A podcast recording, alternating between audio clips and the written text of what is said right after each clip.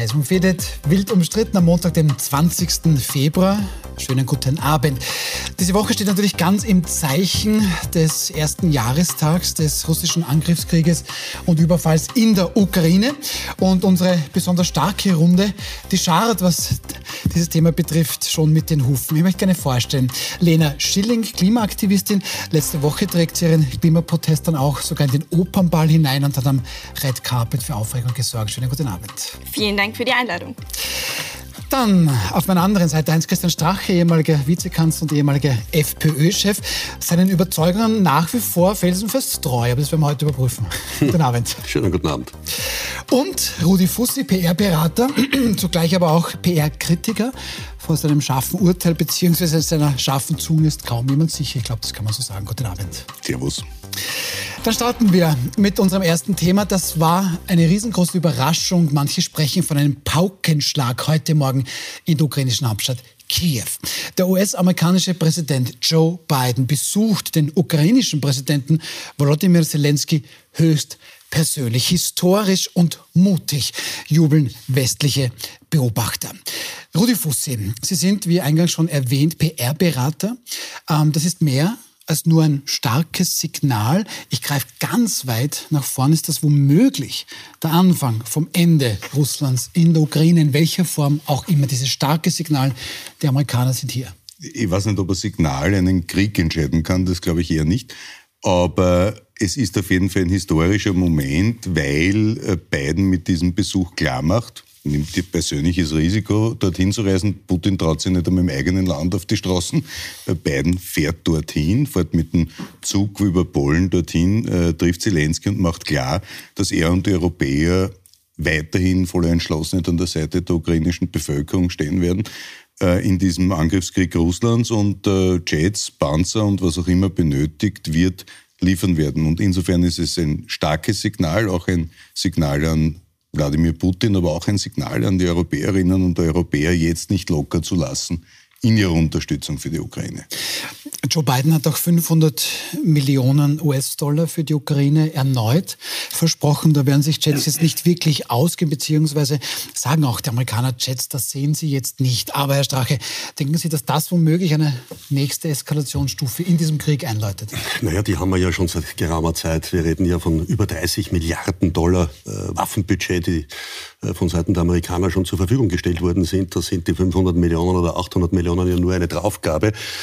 Und das ist natürlich die logische Konsequenz. Der Besuch ist die Fortsetzung dessen, was wir vor 2014 erlebt haben, bevor der Putsch am Maidan gelebt worden ist. Äh, war ja auch Newland dort, war ja auch äh, die vorige Administration, wo Biden eine Rolle gespielt hat vor Ort. Und natürlich amerikanische Interessenslagen, die auch dort damals an diesem Umsturz mitgewirkt haben, woraus ja dann in Folge ein Bürgerkrieg entstanden ist mit äh, über 10, ja, manche sagen 20.000 Toten, damals im Osten der Ukraine von Seiten der russischen Bevölkerung, die dort in Mitleidenschaft gekommen ist.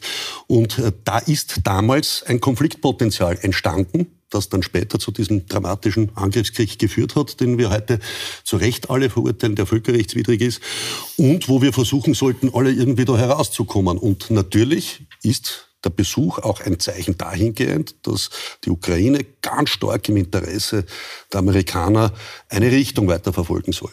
Und ich glaube, dass das leider keine Richtung in Richtung Frieden sein wird. Da hat man ja das Friedensabkommen der Türkei im letzten Jahr, im März, ein Monat nach Kriegsbeginn, wo eigentlich beide Seiten, nämlich sowohl die russische als auch die ukrainische, ausgemacht hatten, den Vorkriegszustand herzustellen. Sprich, die Russen gesagt haben, sie ziehen sich aus der Ostukraine zurück und es wird der Vorkriegszustand hergestellt. Abgelehnt wurde durch Boris Johnson und äh, den Amerikanern, die Vor gesagt haben, der Westen ist nicht bereit für den Frieden. Und ich frage mich, was will man mehr als den Vorkriegszustand? Da, das, das müssen, wir, müssen wir ein bisschen differenzieren. Eine nette Vergangenheitsbewältigung. Ich glaube, jetzt gerade sehen wir, wir haben ein Jahr lang einen Krieg und ich möchte zuerst über die menschliche Perspektive reden.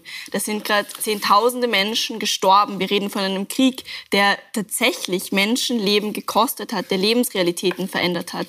Und unter diesen Vorzeichen müssen wir das diskutieren. Dass dieser Krieg ein Ende finden muss, ist offensichtlich. Da sind wir offensichtlich sogar alle einer Meinung. Aber dieser Krieg wird kein Ende nehmen, wenn der nicht beendet wird. Und ich fürchte, dass da Waffen dafür notwendig sind. Die Ukraine ist angegriffen worden. Das ist wie beim Raubüberfall. Man muss sich verteidigen dürfen. Und dazu ist alles notwendig. Und Sie haben in der Vergangenheit, und es ist schön, dass sich die Position verändert hat, mit äh, Putin am roten Teppich getanzt. Das macht Sie noch nicht zu einem Russin-Experten, fürchte ich. Also, also ich denke, muss, ich dass ein jeder Politiker, gleich welcher Couleur, äh, auf staatspolitischer Ebene mit allen möglichen Staatschefs gesprochen hat, das macht einem nicht zum Putin-Anhänger. Aber dass das normal ist und natürlich auch heute am diplomatischen Parkett eigentlich gelebt werden sollte, wenn man ich sage ernsthaft, äh, versucht, einen Frieden herbeizuführen. Also sollte das Normalität 2016 sein. hat Ihre Partei mit der Kreml-Partei einen Pakt geschlossen. Ja, da gab es auch keine Völkerrechtsbrüche von Seiten der 2014 gab es das schon ja. mit, mit, mit, der, der Annexion der Krim. Ich und ich möchte noch der Vollständigkeit halber hier sagen, ich weiß, dass dieses Argument immer wieder kommt, aber es gibt tatsächlich keine Belege, dass jetzt die Amerikaner oder die Briten gesagt hätten, du machst lieber weiter Krieg. Der Boris Johnson Russland, hat nein, hat er nicht. Boris Johnson, Boris Johnson hat ganz konkret, Boris Johnson hat ganz konkret die Verlässlichkeit Putins in Zweifel gezogen. Das kann man so werten, wie sie das tun. Aber ich sage es der Vollständigkeit halber: ähm, Die Ukraine hätte das Zugeständnis gehabt der Neutralität. Das ist ein dringender Wunsch Russlands. Und Russland hätte gesagt, hätte Russland hätte gesagt, ich ziehe mich aus Kiew zurück. Das hat aber die militärische Lage an sich schon so verlangt. Nur um der Vollständigkeit halber. Da sind wir jetzt beim Neutralitätsthema, denn natürlich ja, da müssen wir immer, ich sage, jede geostrategische Auseinandersetzung hat eine Vorgeschichte, ohne irgendetwas zu legitimieren. Zu Recht haben die Amerikaner, als die Sowjetunion Atomraketen nach Kuba bringen wollte und stationieren wollte, gesagt, so nicht. Da ist die Gefahr eines dritten Weltkriegs evident gewesen. Ja, die Sowjets haben, nein, die Sowjets haben das zum Glück, zum Glück damals eingesehen und den Rückzug äh, angetreten und diese Atomraketen nicht positioniert. Und mit der NATO-Erweiterung in Richtung Ukraine, statt sich neutral zu erklären, hat man natürlich auch seit Jahren diese rote also Linie der NATO-Osterweiterung überschritten. hier beenden und über die realen Ja, ja das sind aber die realen Hintergründe, die sollte man kennen. Der Punkt geht an Lena Schilling, ganz klar. Rudi Fussi, auffallend ruhig. Ja, ist wie Schulfernsehen. Nicht? Also man kann sich dann dafür entscheiden, welche Form der Geschichtsschreibung man glaubt, weil natürlich sind wir neutral, aber Sie waren das nicht. Der Freundschaftsvertrag mit der Partei von Wladimir Putin äh, war ein klares Bekenntnis, so wie es viele andere rechtspopulistische Parteien vorgenommen haben und andere Parteien in, in Europa wie Le Pen äh, und auch die Italiener wurden ja auch von Putin finanziert und von seinen Schergen, von einem Mann, der vergewaltigen, morden, brandschatzen, Krieg führen lässt.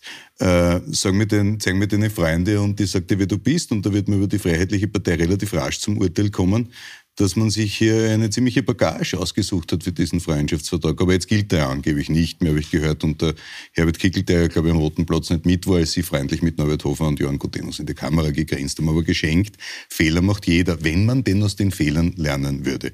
Wenn Sie jetzt allerdings den Schweinebucht und den Kuba-Vergleich bringen, niemand hat gesagt, dass in der Ukraine Atomraketen stationiert werden sollen. Niemand. Mit der NATO? Nicht. Niemand. Mhm. Und wie man auf die Idee kommt, in einem freien Land, sollen wir uns vorschreiben, ob wir neutral sind oder zur NATO gehen oder woanders hin? Nein, das entscheiden wir selbst in Österreich. Und wie kommt man dann auf die absurde Idee? Da sind wir jetzt beim Stichwort. Herr Schreiche, ganz kurz. Ja. Wie kommt man denn auf die absurde Idee, dass man der Ukraine vorschreibt, ob sie jetzt neutral ist, ob sie zur NATO geht, ob was auch immer sie tut?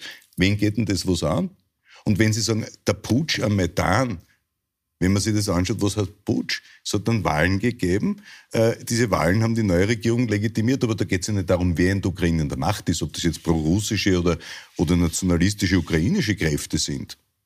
Das Land wurde angegriffen, das Territorium der Ukraine wurde verletzt. Und weil Sie letzter Punkt vom Vorkriegszustand reden, auch in diesem Vorkriegszustand wurde bereits das ukrainische Territorium verletzt. Also ich glaube nicht, dass man sich so einfach machen kann. Es klingt alles toll, was Sie da sagen. Aber es geht letztlich einzig und allein darum, dass die Ukraine in ihrem Territorium verletzt wurde. Gegen die Ukraine wird Krieg geführt. Der Herr Putin hat das vorher in Tschetschenien, in Georgien gemacht. Völkerrechtsbruch einer nach dem anderen. Und da muss jemand eine Stopptafel aufstellen und das sind wir. Also einfach macht es niemand, aber Newland hat äh, nicht umsonst einmal äh, nach einer Abhöraffäre festgehalten, fuck the EU, ja, äh, mit dem Hintergrund damals rund, um den, na, rund um den Maidan. Na klar, weil es um Interessenslagen ging der Amerikaner. Und natürlich der Hintergrund damals des Regimewechsels kein demokratischer aber, war. Aber, Auch wenn man das aber, aber Strache, damals Strache, Eine Frage habe ich an der Stelle immer. Es wird immer in solchen Diskussionen, mhm. immer, die Interessenslage der Amerikaner. So, ähm, ganz ehrlich, ich als mhm. kleiner Österreicher mhm. sage, na ja, wenn stattdessen die Interessenslage der Russen ist, ich bin homophob, ich hau Demonstranten mir die Zehnt ein, dann, das, das dann, dann finde ich aber die Amerikaner hat die besser. Interessenslage neutral zu sein. Und Na, das ist ja genau das Stichwort gewesen. Wir leben heute unsere verfassungsrechtlich festgeschriebene verfassungsrechtliche Säule, einer der wesentlichen Säulen unserer Verfassung, nicht mehr. Die, die Neutralität wird nicht gelebt. Und glauben Sie mir, die Mehrheit der österreichischen Bevölkerung ist angewidert, ob dieser Regierungsposition, angewidert, ob der Situation, dass der Herr Bundespräsident permanent... Nein, das ist genau der Punkt. Und dann gibt es politische Parteien und Vertreter, vielleicht ihr, das müsst ihr klarstellen, die am liebsten die Neutralität abschaffen würden und NATO-Beitritt Zur Neutralität NATO kommen wir. forcieren wollen. Herr das wollen die zur Menschen Neutralität nicht. kommen wir. Lena Schilling, bringen Sie bitte wieder ein bisschen Ordnung rein. Ich habe das Gefühl, Sie können das am besten in dieser Runde. Sagen wir, jetzt wird es dann persönlich. Jetzt jetzt Na, wir müssen das einfach so diskutieren, was gerade passiert. Und natürlich sind die historischen Vorzeichen welche, die wir nicht wegdenken können. Aber ich möchte es so realistisch und pragmatisch wie möglich denken. Und da bleibe ich bei der Aussage mhm. von vorher. Waffen bringen die, Frieden. Die, die Ukrainerinnen wurden angegriffen. Mhm. Und deswegen müssen sie sich verteidigen. Wir haben jetzt gehört, was das bedeutet und wir müssen gemeinsam überlegen, was das Exit-Szenario sein kann. Das ist aber mir fehlt irgendwie eine Lösungsbereitschaft Aber von das, allen Seiten. Schauen wir da mal nach, weil, sind wir uns mal ganz ehrlich, da gibt es ja den Spruch, das erste Opfer im Krieg ist die Wahrheit, davor stirbt aber noch die Neutralität. Niemand von uns ist hier wirklich neutral. Drum drehen wir es doch um. Was müsste zum Beispiel, sprechen wir über Friedensverhandlungen, was müsste die Ukraine aus Ihrer Sicht für Zugeständnisse an Russland machen, damit dieser Wahnsinn endlich aufhört? Ich glaube, beide Seiten müssen Zugeständnisse machen. Aber jetzt noch, nein, was beide Seiten, am Frieden kann es nur geben, wenn sich beide Seiten bewegen. Und das kann nur durch Großmächte wie China, USA und andere Unterstützer im Rahmen von Verhandlungen möglich werden.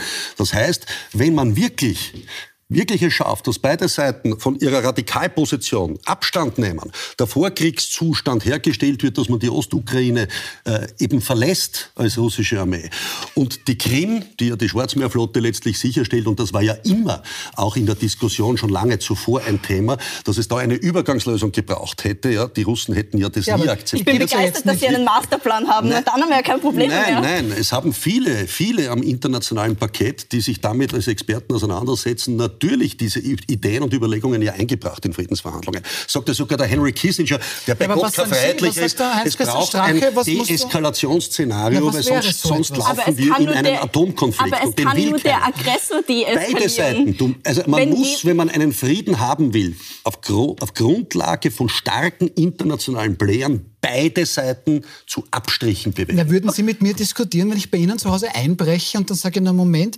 wenn ich das noch bekomme, ähm, von dir, dann gehe ich eh wieder. das sind wir jetzt, das beim, Thema. Tun, das sind wir jetzt beim Thema. Der dritte ist dann die Staatsmacht, die ja. kommt und sagt so nicht. Und ja. jetzt müssen wir Konsequenzen ziehen, ja, weil sie und sind wer da ist diese Staatsmacht und was ist die Konsequenz? Genau, und da braucht es internationale Player, die sich hier einbringen. Und Gibt's diese die internationalen Player Ich finde das schon wieder mal ein schönes Beispiel dafür, wo ich mir denke, ich bin relativ froh, dass sie nicht mehr in der Politik sind, weil äh, sie sagen, beide müssen von ihren Radikalpositionen abgehen.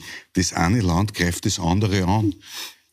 Was reden wir? Also, was heißt, beide Herr müssen Fussi, von ihren Radikalpositionen weggehen, Herr Fussi, Herr Fussi, Sie, Sie blenden, Sie reden zwar, das ist Geschichte, aber glauben Sie, es hat die Menschen interessiert, dass 20.000 Russen in der Ostukraine ermordet worden sind über Jahre hinweg im Bürgerkrieg, deren Häuser zerstört worden sind, die Familien nicht in die Schule gehen durften, Russisch verboten worden ist? Na, glauben Sie, das ist lustig? Glauben Sie, dass diese glauben Sie das, die Aufregung jetzt Nein, aber bringt? bitte, Sie tun ja das einfach weg. Wie Nein, überhaupt Verstehen Sie doch Zusammenhänge. Ja, aber glauben, Und da geht es ja um Zusammenhänge. Und die Radikalposition ist, die Radikalposition ist jetzt welche? Nein, die Radikalposition hat ein Zelensky begonnen mit solchen Maßnahmen, anstatt herzugehen und zu sagen, wir werden keinen Bürgerkrieg führen. Das, ist ein, Punkt, das ist eine, das ist eine Opferumkehr. Der Punkt ist, wo war die Danke. Europäische Union? Wo war die Europäische Union? Die hätte sich damals einbringen müssen für einen Frieden. Ich gegen kann, kann, kann Ihnen sagen, wo die Europäische Union war. Im Mastdarm vom Herrn Putin, Aber. um billiges Gas zu bekommen. Aber. Nicht nur Sie, alle anderen genauso das ist ja relativ eindeutig, was da in der Geschichte passiert ist.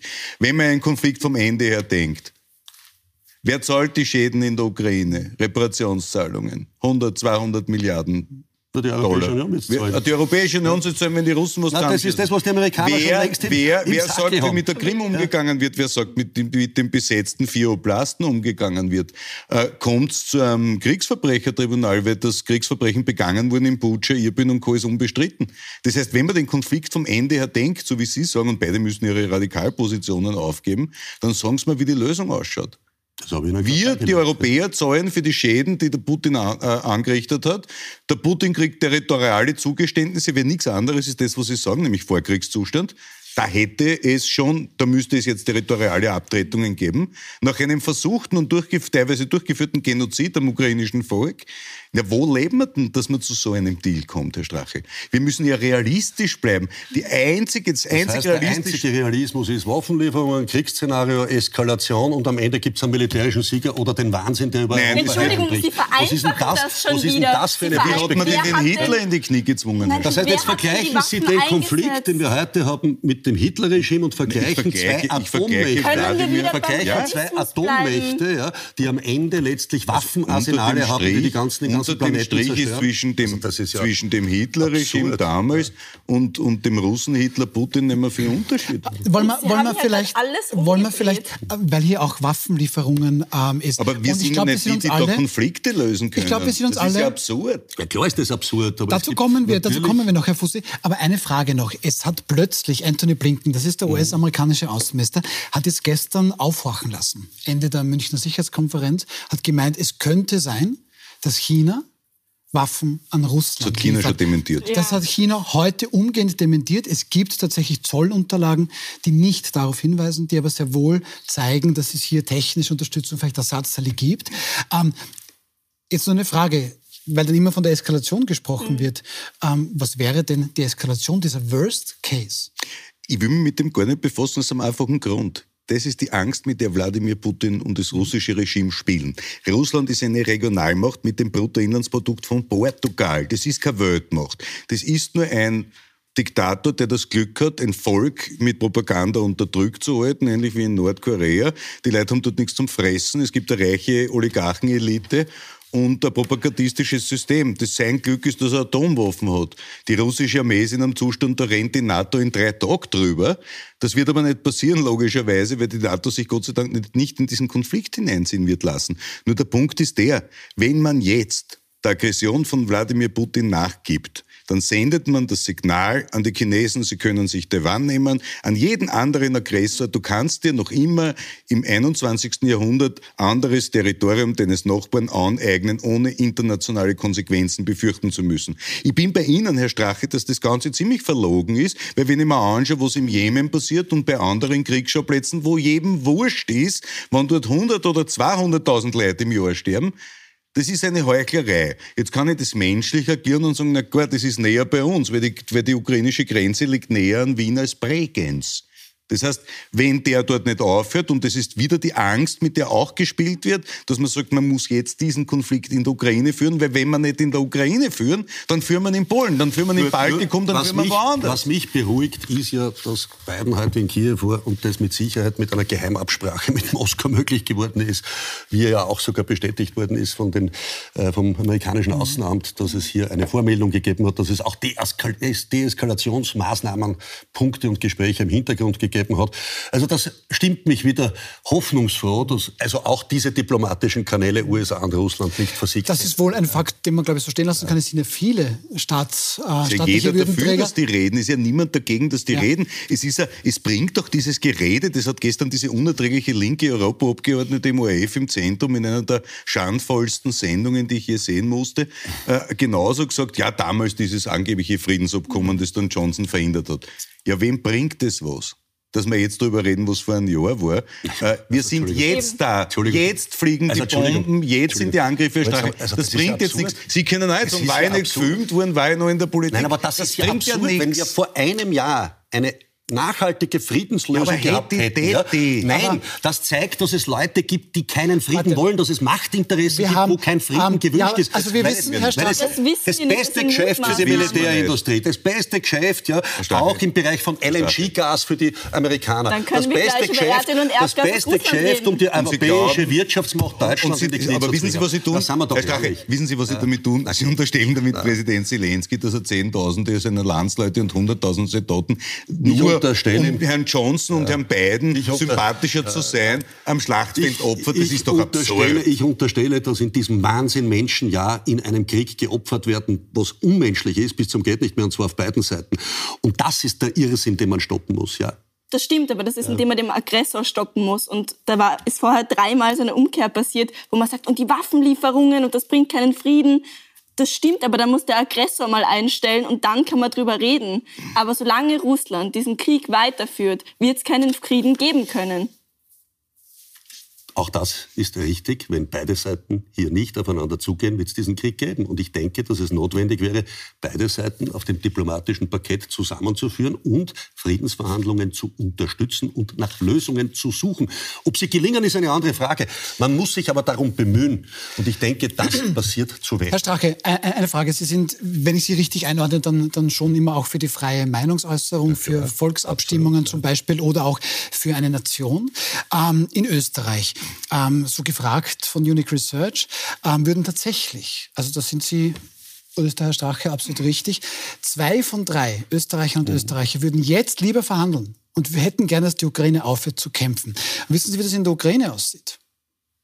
Neun von zehn befragten Ukrainerinnen und Ukrainer würden weiterkämpfen, sogar nach einem Atomschlag. Herr Strache, wer sind Sie, dass Sie diesem Land vorschreiben wollen, sich aufhören zu wehren. Mit welchem Recht? Nicht. Nein, ich frage es nur. Also Sie unterstellen hier etwas, was ich nicht tue. Ich schreibe diesem Land nichts vor. Haben Sie das gewusst, dass neun von zehn kämpfen wollen? Also, äh, Umfragen sind Umfragen. Machen wir eine Volksabstimmung, dann schauen wir es uns an. Ich glaube nicht, dass neun von zehn Ukrainern... Nein, ich glaube nicht, dass neun... Also, wenn Sie mir einreden wollen, ja, wenn Sie mir jetzt einreden wollen, dass neun von zehn Ukrainern für diesen Krieg brennen und ihre Söhne und Enkelkinder gerne verlieren, also dann, glaube ich, sind Sie wirklich am falschen Dampfer. So eine Umfrage kann ich mir nicht vorstellen. Sie wissen Wer ja, wie halbwegs normal ist. im Kopf ist, halbwegs normal im Kopf ist, der kann nicht für einen Krieg sein und das weiter äh, mit allen Mechanismen unterstützen. Wer halbwegs normal Nein, im Kopf ist, also macht er keinen, Friedensvertrag, keinen Freundschaftsvertrag mit Putin also Entschuldigung, Sie tun ja einen Freundschaftsvertrag, der nichts anderes war als eine diplomatische Austauschregelung, die mit allen Parteien in der Europäischen Union Normalität ist. Die gibt es zwischen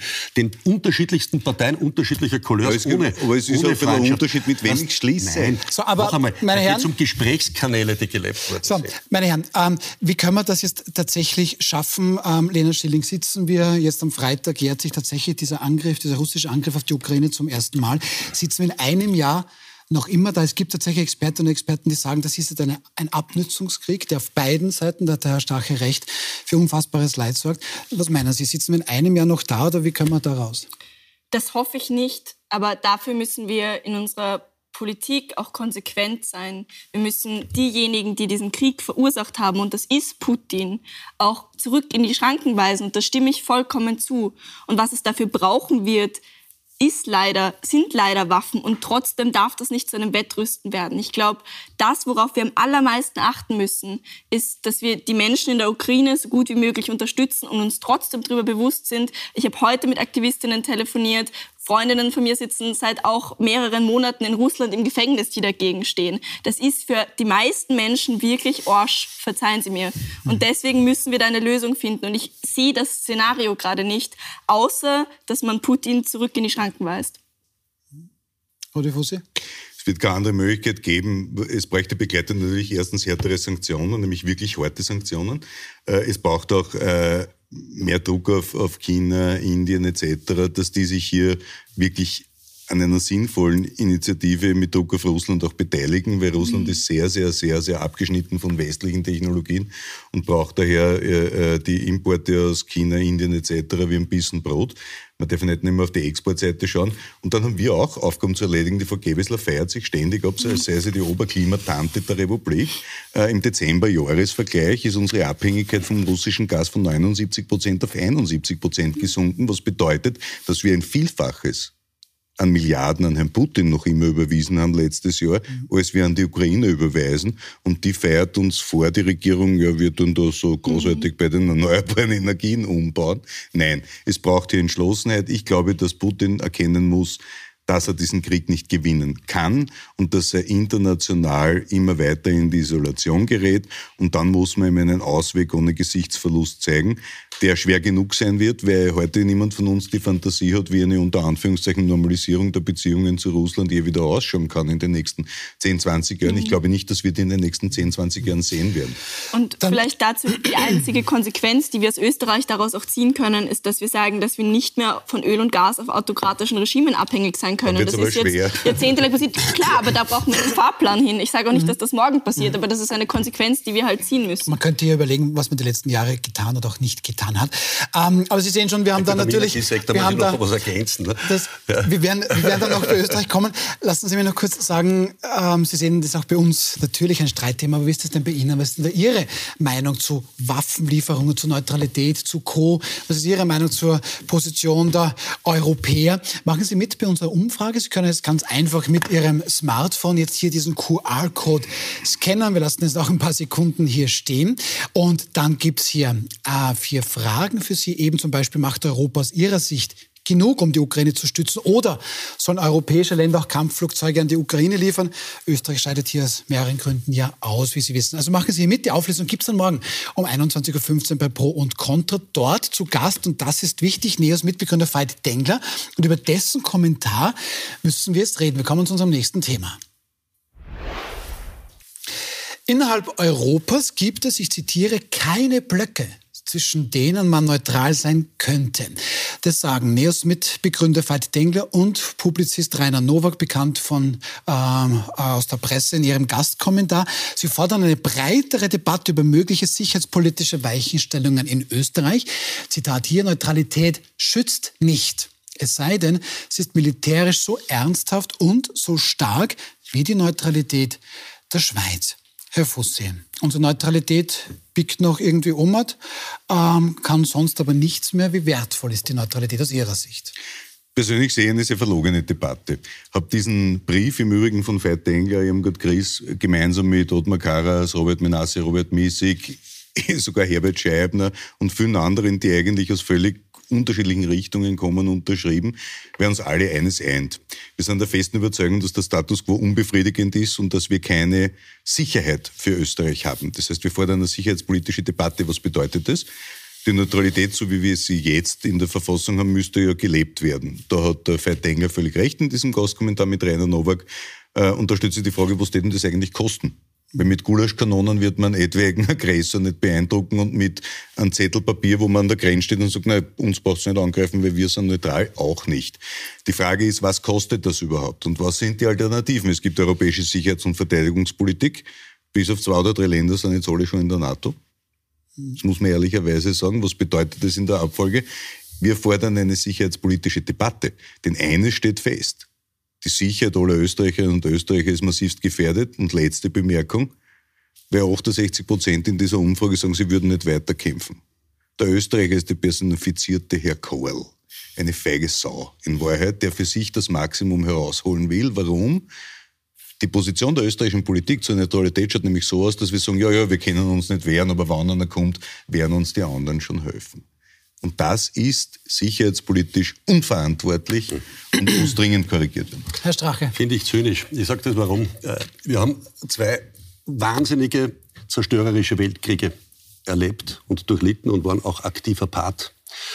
Und nicht umsonst äh, haben dann die vier Alliierten, die Österreich nach dem Krieg auch eine Zeit lang besetzt hatten und es dann zu, auch zu Verträgen und zu Verhandlungen gekommen ist, was die Freiheit Österreichs betrifft, dann auch den Neutralitätsvertrag sichergestellt. Und natürlich war das eine Bedingung, die wir als immerwährende Neutralität im Verfassungsrang definiert haben äh, und äh, letztlich auch zu leben haben. Das Problem ist, das Problem ist, dass wir sie nicht mehr leben und dass die nicht mehr ernst genommen wird. Das ist nämlich der eigentliche Sicherheitsschutzmodus. Wenn man sie lebt, braucht man keine Angst haben. Das Problem ist, dass man sie über Bord geworfen hat, Partei ergriffen hat. Das Problem ist, dass dass es politische Kräfte in Österreich gibt, die seit Jahrzehnten diese Debatte versuchen anzustoßen, die Neutralität über Bord werfen zu wollen und einen Beitritt zur NATO forcieren. Die gibt es. In der Sozialdemokratie, in der österreichischen Volkspartei, bei den Grünen, bei den Neos. Die gibt es überall.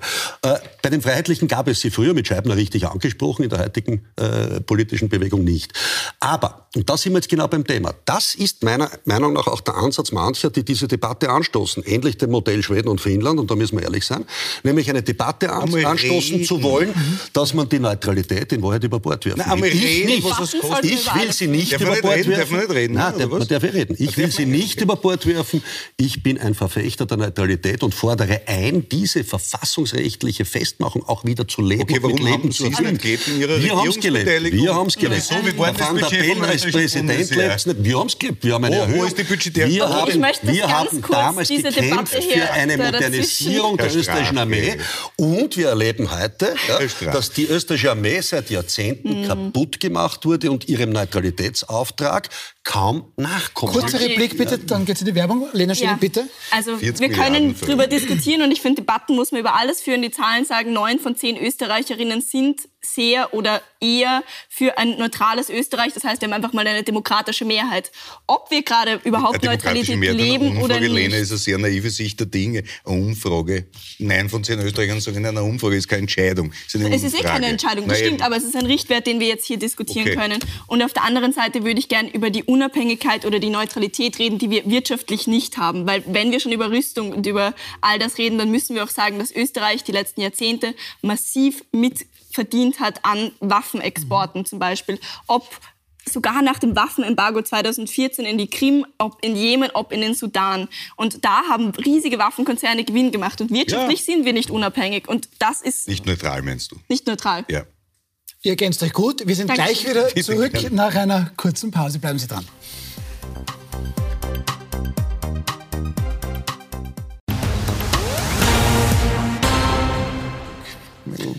Willkommen zurück bei Wild umstritten. Rudi Fusse möchte gerne meinen Job übernehmen, ist das richtig? Erst ab nächster Woche, die Woche. Erst ab nächster Woche, wunderbar, dann nehmen wir mal ein bisschen Urlaub. Wir sind im Thema Neutralität, da gibt es eben einen offenen Brief, Veit Dengler, Rainer Nowak, et ali, die zumindest mal eine offene Diskussion fordern darüber sprechen wir. Lena Schilling hat es gesagt, dass eigentlich neun von zehn Österreicherinnen und Österreicher, die befragt worden sind, die Neutralität beibehalten möchten. Allerdings und auch das ist eine Umfrage, drei von vier würden unser Land nicht mit der Waffe verteidigen. Geht sich aber nicht aus, Herr Fussi. Ja, mathematisch schwierig, aber wieder typisch österreichisch. Ich glaube, dass eine Umfrage dafür ohnehin zum Greinreiben ist. Weil erstens äh, kann man über solche Situationen erst dann entscheiden, äh, wenn sie eintreffen. Und für mich ist das beste Beispiel die Corona-Pandemie. Hätte man nie vorstellen können, dass wir uns alle daheim einsperren über Monate freiwillig und man das mit uns machen kann. Und die aus vollster Überzeugung daheim sitzen und sagen, nein, ich gehe jetzt nicht aus und ich gehe jetzt nicht in die Arbeit. Äh, bis das passiert ist, hätte ich mir das auch nicht vorstellen können. Äh, ich hätte mir auch nicht vorstellen können, Verfechter einer Impfpflicht zu sein und war es zum damaligen Zeitpunkt trotzdem. So, okay, wenn uns jetzt wer angreift, dann wird man entscheiden. Und ich würde behaupten, du bist, äh, äh haben wir gerade in der Pause geredet, stolzer Vater eines fünf Monate alten Babys. Na, wenn jemand vor deiner Haustür steht bewaffnet, dann schau ich mir an, dass du zu denen gehörst, die sagen, würde ich mein Kind nicht verteidigen und am Ende des Tages geht es genau darum. Was wir fordern, ist ja nichts anderes, dass man mal ehrlich darüber diskutiert, ergebnisoffen und mhm. sagt, okay, wenn wir, so wie die Schweiz, unsere Neutralität ernst nehmen, was wird das kosten? kosten? Wie viele Flieger brauchen wir da? Wie viele Panzer? Was brauchen wir da? Ein, brauchen wir da einen Raketenschutzschirm? Macht man den mit wem anderen? Und was kostet es?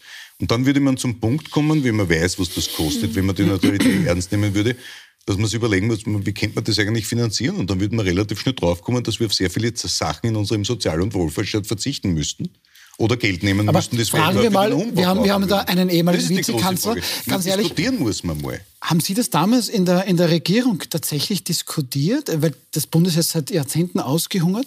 Aber hab, haben Sie damals so etwas diskutiert? Selbstverständlich. Das haben wir auch versucht, im Regierungsprogramm hineinzureklamieren, nämlich den Anstieg des Verteidigungsbudgets auf 2% des Bruttoinlandsprodukts, ja, wo die ÖVP vehement dagegen war. Wir haben dann stufenweise Anstiege des Budgets für die Landesverteidigung äh, hineingebracht, aber viel zu wenig, als notwendig wäre.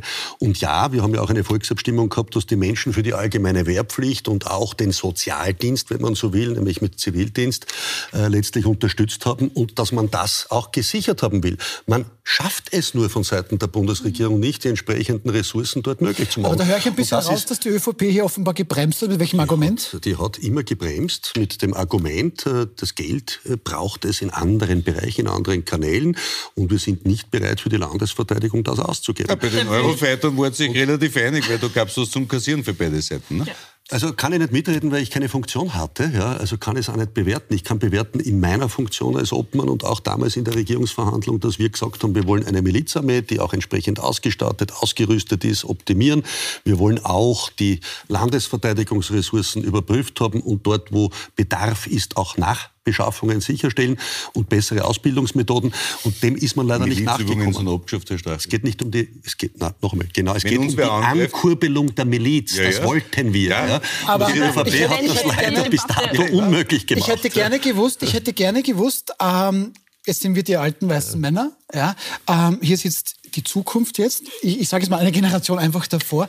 Lena Schilling, was wünscht sich die junge Generation? Was wünscht ihr euch? Wollen wir neutral sein? Wenn ja, so wie jetzt, also dass man sich ein bisschen wie Rudi Fusse sagt, auch in die Tasche lügt, um ehrlich zu sein. Oder dass man NATO macht. Oder dass man wie die Schweiz ist, die nicht, weiß nicht, 15 Eurofighter, die in der Nacht leider nicht fliegen können, sondern 70 hochmoderne Kampfjets. Das hat die Schweiz. Diskutiert das die Jugend? Was, was möchte die Jugend? Ich würde mir nie anmaßen, über die gesamte Jugend zu, mhm. zu, reden. Das ähm, ist einfach nicht meine Position. Ich kann aus meiner Position mhm. sagen, dass das sicher stimmt, dass wir diese Debatte nicht ehrlich führen. Ich würde auch sagen, dass es das Geld woanders braucht. Wenn wir gerade über den Sozialstaat reden, wenn wir über eine ökologische Transformation reden, dann wird es das Geld da dringend brauchen.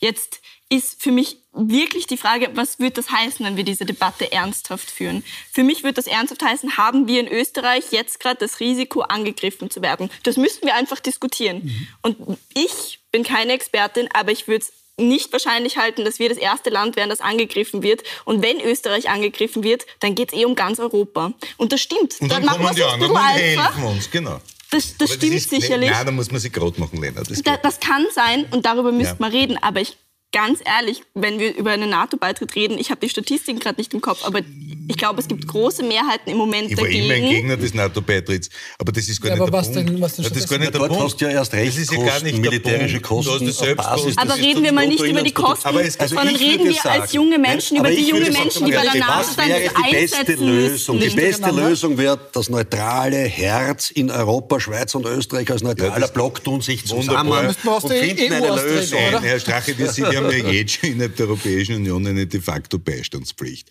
Wenn man da Nein, keine militärische, keine militärische Ich habe nicht gesagt, die Jure, habe gesagt de facto. So. Und der wesentliche Punkt scheint mir der zu sein, ich will jetzt gar nicht dorthin, dass ich sage, wir müssen uns jetzt an diesem Tisch entscheiden, sind wir neutral, sind wir für die NATO, mhm. gründen wir irgendwas anderes, sondern Kassasturz. Was würde es an Kosten bedeuten, wenn wir den verfassungsgemäßen Auftrag der Neutralität ernst nehmen? Da eine Summe. Ein Weiß ich nicht. Was würde es kosten, die europäische Sicherheits- und Verteidigungspolitik ernst zu nehmen? Und ist das überhaupt ein Szenario, wo fast alle Länder bis auf zwei, drei äh, aus der Europäischen Union bei der NATO sind?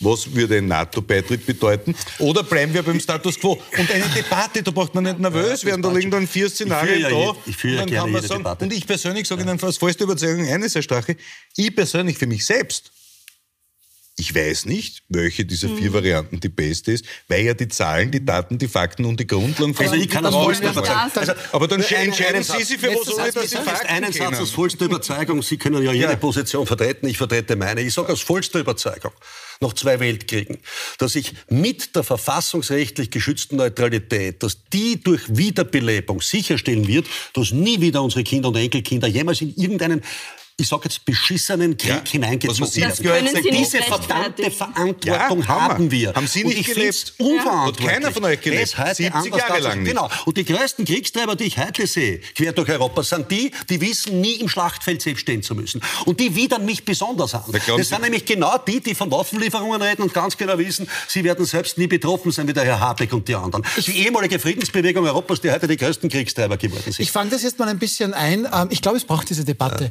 Ja. Herr Bundeskanzler Karl Nehammer, ÖVP, hat das sehr, sehr schnell abgedreht. Der wollte die gar nicht zulassen, diese Debatte. Und das ist das Schlechteste. Und abschließend darf ich vielleicht sagen, man sollte Neutralität nicht so verstehen im Sinne von, ja, dann spiele ich nicht mit. Und dann kann ich auch nicht verlieren. Das ist Neutralität vermutlich nicht. Wir kommen zum nächsten Thema. Hm. Das war schon ganz große Aufregung jetzt übers Wochenende. Dascher, Herr die GIS wird wohl wegfallen. Das hat manche noch kurz gefreut, bis sie weitergelesen haben. An deren Stelle soll eine sogenannte Haushaltsabgabe kommen. Also nicht wie bisher für ein Gerät bezahlt man, sondern dafür, dass man halt eine Wohnung hat. Jetzt sagen schon Kritiker oder sprechen von einer ORF-Steuer. Heute Abend ist dann auch bekannt geworden, wo der ORF den Rotstift ansetzen wird. Keine Sorge, nicht im Filz, sondern bei Sachen, die man durchaus auch brauchen könnte. Welchen ORF wollen wir uns leisten, Herr Fossé? Das ist ja mal das Spannende, dass du diese Frage stellst. Offenbar haben sich weder die Regierung noch der ORF-Generaldirektor diese Frage gestellt, wofür braucht man einen öffentlichen Rundfunk und was soll der leisten. Jetzt spricht man davon, rein populistische Debatte, es braucht einen ORF-Debatte hat, sagt die Frau Medienministerin Raab, die mhm. gleichzeitig, glaube ich, noch Frauen- und Integrationsministerin ist und, in, äh, und in allen ihren Bereichen sozusagen gleich untätig ist, sagt, wir brauchen einen ORF-Rabatt. So, jetzt gibt es kein GIS mehr, weil gehoben wurde vom VfGH, jetzt gibt es halt einen eine Haushaltsabgabe.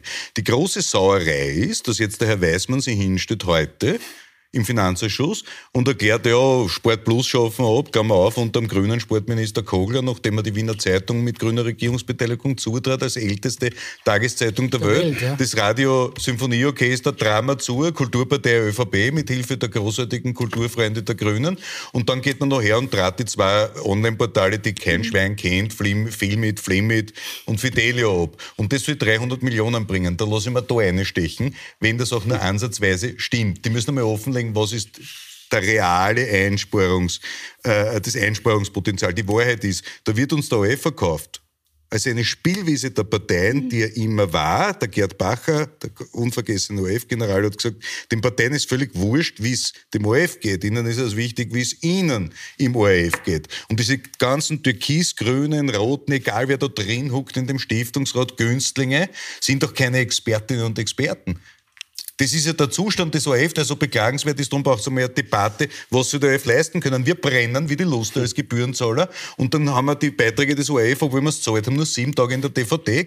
Ich will jedes Menschen und möchte mhm. spezial, jedes Universum, alles, was mit meinem Geld produziert worden ist, will ich mir ein Leben lang in der ORF DVD anschauen können und nicht aus Rücksichtnahme auf die depperten Zeitungsausgeber. Pardon, die hunderte Millionen Inserate die letzten Jahrzehnte eingeblasen gekriegt haben und sagen, na, wir müssen jetzt den ORF wahnsinnig schwächen, damit wir eine bessere Geschäftsposition im Vergleich zu also, Google und Facebook haben. Da ist das ist absurd. Lange Rede, kurzer Sinn. Bitte sehr.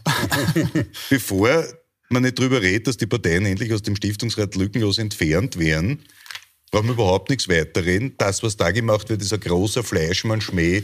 Es wird uns ein Rabatt verkauft. In Wahrheit zahlen wir für ein Produkt fast gleich viel wie vorher und die Qualität wird äh, elendiglicher als vorher und die Parteispielwiese wird weitergehen.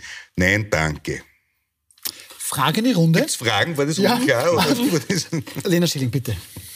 Zuerst unter der Prämisse, dass wir uns alle einig sind, es braucht einen öffentlich-rechtlichen Rundfunk. Es braucht aber einen, und da stimme ich vollkommen zu, der parteiunabhängig ist. Und das haben wir da nicht gesehen. Und was wir uns auch einigen müssen, ist, dass es mit öffentlichen Mitteln passieren muss, weil wir sehen, was wenn der ORF nicht wäre, wäre der größte Sender Servus TV, der bezahlt wird von ähm, einem Konzern, der damit machen kann, was er will im Grunde. Und genau da müssen wir ansetzen. Es braucht unbedingt einen öffentlich-rechtlichen Aber wie machen wir das? Wie? Wie, in diesem Österreich, sagen, ja wie? In also, diesem Österreich, ja. ja. die Parteien müssen da wirklich raus. Na, und es braucht eine, ja? ja, müssen. Da müssen wir uns die gesellschaftliche Macht halt dazu holen. Da müssen wir dran arbeiten. Aber ich glaube, wir haben sehr schön gesehen an verschiedenen Beispielen, was passiert, wenn private Großinvestoren äh, Einfluss nehmen und man bereit ist, die Krone zu verscherbeln. Herr Strache. Ähm, Wer die Krone besitzt, ist bei der Krone auch wurscht. ja. Wahrscheinlich. Also muss man fairerweise sagen. Nein, ich finde, die ganze ORF-Reform, die da im Raum steht, ist eine unglaubliche Farce. Oder auch im Begriff der Frau äh, Schilling äh, verarsche. Ja, äh, Was hätten Sie dem Weißmann heute für nein, SMS Ich finde das unfassbar. Nein, ich finde das unfassbar.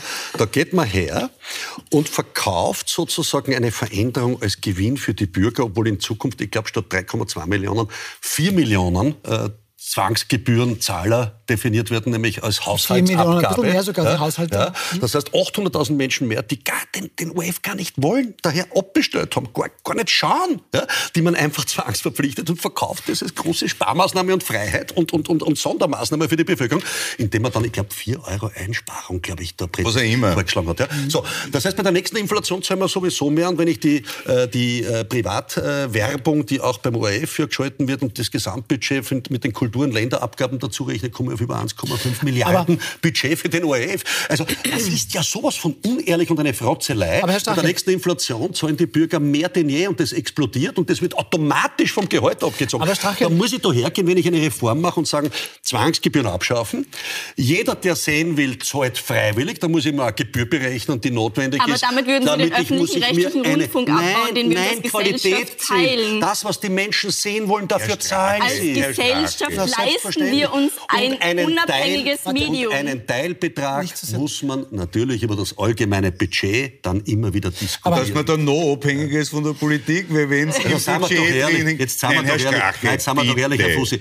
Dieser ganze Schmäh mit äh, aus dem Stiftungsrat äh, die parteipolitischen Besetzungen rausnehmen, das Na, ganze politische von der BBC gehört? Seien wir doch ehrlich, seien wir doch ehrlich, der ganze ORF ist parteipolitisch seit Jahrzehnten ja, besetzt. Ja, aber das gibt, Ob das beim Armin Wolf beginnt bis sonst wohin, glauben Sie, da sitzt jemand dort, der keine parteipolitischen Hintergründe hat? Also ich bin der festen Überzeugung, ich kenne sehr viele hervorragende Journalistinnen und Journalisten im ORF, von Armin Wolf abwärts, wo ich der festen Überzeugung bin, dass die überhaupt keine parteipolitische Agenda verfolgen, sondern schlichtweg nach bestem Wissen und Gewissen ihren journalistischen Job machen. Dass es bei den ganzen Führungsstrukturen, wie man ja dank ihrer SMS, aber die SMS der roten und schwarzen Stiftungsräte werden nicht anders ausschauen und diese Personalwünsche und Zettel mit Besetzungslisten gibt es gleich lang, wie es den OF gibt wahrscheinlich. Äh, das, das, ist, das war immer so. Das ist geschenkt von mir aus. Aber ich lasse mir nicht ständig die Arbeit der Journalistinnen und Journalisten schlecht machen. Das System ist schlecht. Und zur Befreiung dieser Journalistinnen und Journalisten wäre es dringend notwendig, die Parteien da auszuhauen, weil natürlich gibt es eine Zensurschere, aber nicht, weil da jemand was anschafft, sondern die Schere gibt es im Kopf. Das darf man nicht sagen, das darf man nicht sagen. Das gibt es bei den Privatsendern zugegebenermaßen weniger. Die gibt es dafür im Umgang mit Werbekunden. Hm. Ja. Es ist wichtig, es ist wichtig hier festzuhalten, dass natürlich die Arbeit der ORF-Journalistinnen und Journalisten die Arbeit von Menschen ist. Ja, die tun das, was sie können. Das das nein, nein, die tun, was sie können. Das kann man kritisieren, das, das kann man gut finden. Man sagen. Aber ja, ich versuche noch eine Feststellung. Die schießen, von, von der Seite kommen dann so die Pfeile. Wir wissen, diese, diese äh, Chats oder SMS auch an Matthias Schramm, den ehemaligen ähm, Chefredakteur auch im ORF. Aber Herr Strache. Ja, nicht umsonst. Sagen wir mal, nein, sind wir mal ganz ehrlich. Jetzt, jetzt führen wir aber die Debatte. Mal, nein, Bei einem österreichischen Rotfunk, wie er im Volksmund genannt wird, der eine parteipolitisch auch durch die Betriebsratswahlen eindeutige 85 Prozent rot-grüne Mehrheit hat, ja, durch die Betriebsratswahlen. Wo denn? Betriebsratswahlen. Zeigt, wie dort eine personalpolitische Besetzung über Jahrzehnte verlaufen ist. Da wird ein bisschen ein frischer aber ich wollte, ich wollte was ganz anderes. Jetzt lassen Sie aber dann spielen Sie die Regeln ja genauso mit, machen gar nichts anderes, das Establishment. Hab, darf ich folgende Frage, Herr Stark, lassen Sie mir noch die Frage zu Ende. Ja. Ähm, das, das sollte eigentlich fast verständnisvoll sein. Ganz ehrlich, Sie haben das selbst in der Politik erlebt und glauben Sie allen Ernstes, dass auch nur eine Politikerin oder ein Politiker dann sagen wird, naja, natürlich kümmere ich mich darum, dass ich die Politik aus dem ORF rausgeht. Da kann ich ja vom Fröschen verlangen, den Sumpf trocken zu legen. Das wird doch nie passieren. Sagen Sie es doch ehrlich, wie es ist. Sie haben es doch selbst ja, auch erlebt. Ja Sie wollen als Politiker habe ich ja lieber politische Verantwortlichkeit, die ich festmachen kann, als diese unehrliche Debatte, dass das alles unpolitische Besetzungen sind. Ich habe ja lieber eine Debatte, wo ich jemanden politisch zur Verantwortung ziehen kann, der da Aber auch letztlich treffen hat. Und das will ich ja genauso auch bei den Ministern haben. Ich will, dass da eine Letztverantwortlichkeit da ist, wo ich jemanden auch zur Verantwortung ziehen Haben Sie gerade die Ebene ja? gewechselt? Ah, das ist so. Aber ich sage, wissen Sie, welchen entscheidenden Fehler Sie machen? Sie argumentieren und da könnte ich Ihnen ja zustimmen, wenn wir von einem Staatsfunk sprechen würden, der im Eigentum der Republik stünde. Das war öffentlich-rechtlicher Sender. Der steht nicht im Eigentum der Republik, da hat die Politik eigentlich schon per Definition im Nichts drinnen verloren. Das ist so. Sondern eigentlich hat man gesagt, da sollten Vertreter drin sitzen von diversen Institutionen, von Bundesländern. Das hat sich dann so entwickelt und die Regierung sollte nominieren. In der Annahme, dass eine kluge Regierung sagt, wir schicken da fünf intelligente Expertinnen und Experten hinein und nicht fünf Leute in eine SMS schickt und sagt, wie am Schimpansen bei den ersten drei Tagesordnungspunkten, ja, wir hätten gerne in der Infodirektion das rosarote Schweinchen sitzen und das grüne Schweinchen hätten wir gerne als Sportchef und das blaue Schweinchen, von den blauen Schweinchen gibt zu wenig, haben sie gesagt, den machen wir dann zu irgendwas anderem. Ja. Das ist ja nicht der Sinn der Übung. Und es ja, es braucht, ich habe kein Problem mit dem Das Geld. Lustige ist ja, wir haben uns keine blauen Schweinchen eingesetzt, sondern für Leute, die nicht SPÖ die kein Problem mit dem blauen Schweinchen Nein, gehabt haben, die ich weiß. überparteilich Äh, und unparteilich eh. waren, die nämlich nichts werten durften, weil sie in wir, Getriebe wie wir im Übrigen, ich, ich habe kein Problem damit, dass der OF sogar mehr Geld kriegt. Man braucht ihm nur Wer- Werbemöglichkeiten geben. Ich bin ein Anhänger der Marktwirtschaft und Marktwirtschaft bedeutet, und sollen sie halt die privaten Zeitungsherausgeber versuchen durchzusetzen am freien Markt. Aber ja? noch eine Frage Das möchte ich noch glaub ich gerne. nicht. Ich eine glaub, Frage ja. möchte ich noch gerne, kleine Entschuldigung. Für ähm, den Rest weil gibt es eine Presseförderung. man, man dreht dann jetzt ORF Sport Plus ab. Da laufen zum Beispiel die Sportverbände dagegen Sturm, weil dann oft ja. Randsportarten Büchel, dort zumindest ein bisschen eine Präsenz hatte. Das sind Struktur, auch das das, genau, da sind auch Werbeaufträge dann dabei. Ähm, ich weiß nicht, wer dazu noch etwas sagen möchte. Das heißt, der ORF kriegt jetzt eigentlich hier ein bisschen mehr Geld, aber streicht dann zum Beispiel doch so für viele Menschen wichtige Dinge wie ORF Sport Plus. Ist das noch öffentlich-rechtlich? Letztlich? Darüber müssen wir diskutieren, aber es braucht eine Transformation vom ORF, das ist klar. Und in einer Demokratie müssen die Medien die vierte Säule sein. Und da hat der ORF eine Aufgabe und einen Auftrag, den wir ungemein schätzen sollten. Aber wir müssen tatsächlich die Transformation schaffen. Und es ist eben kein Staatsfunk, sondern es ist unser gemeinsames Interesse als Gesellschaft. Und das leisten wir uns als Gesellschaft.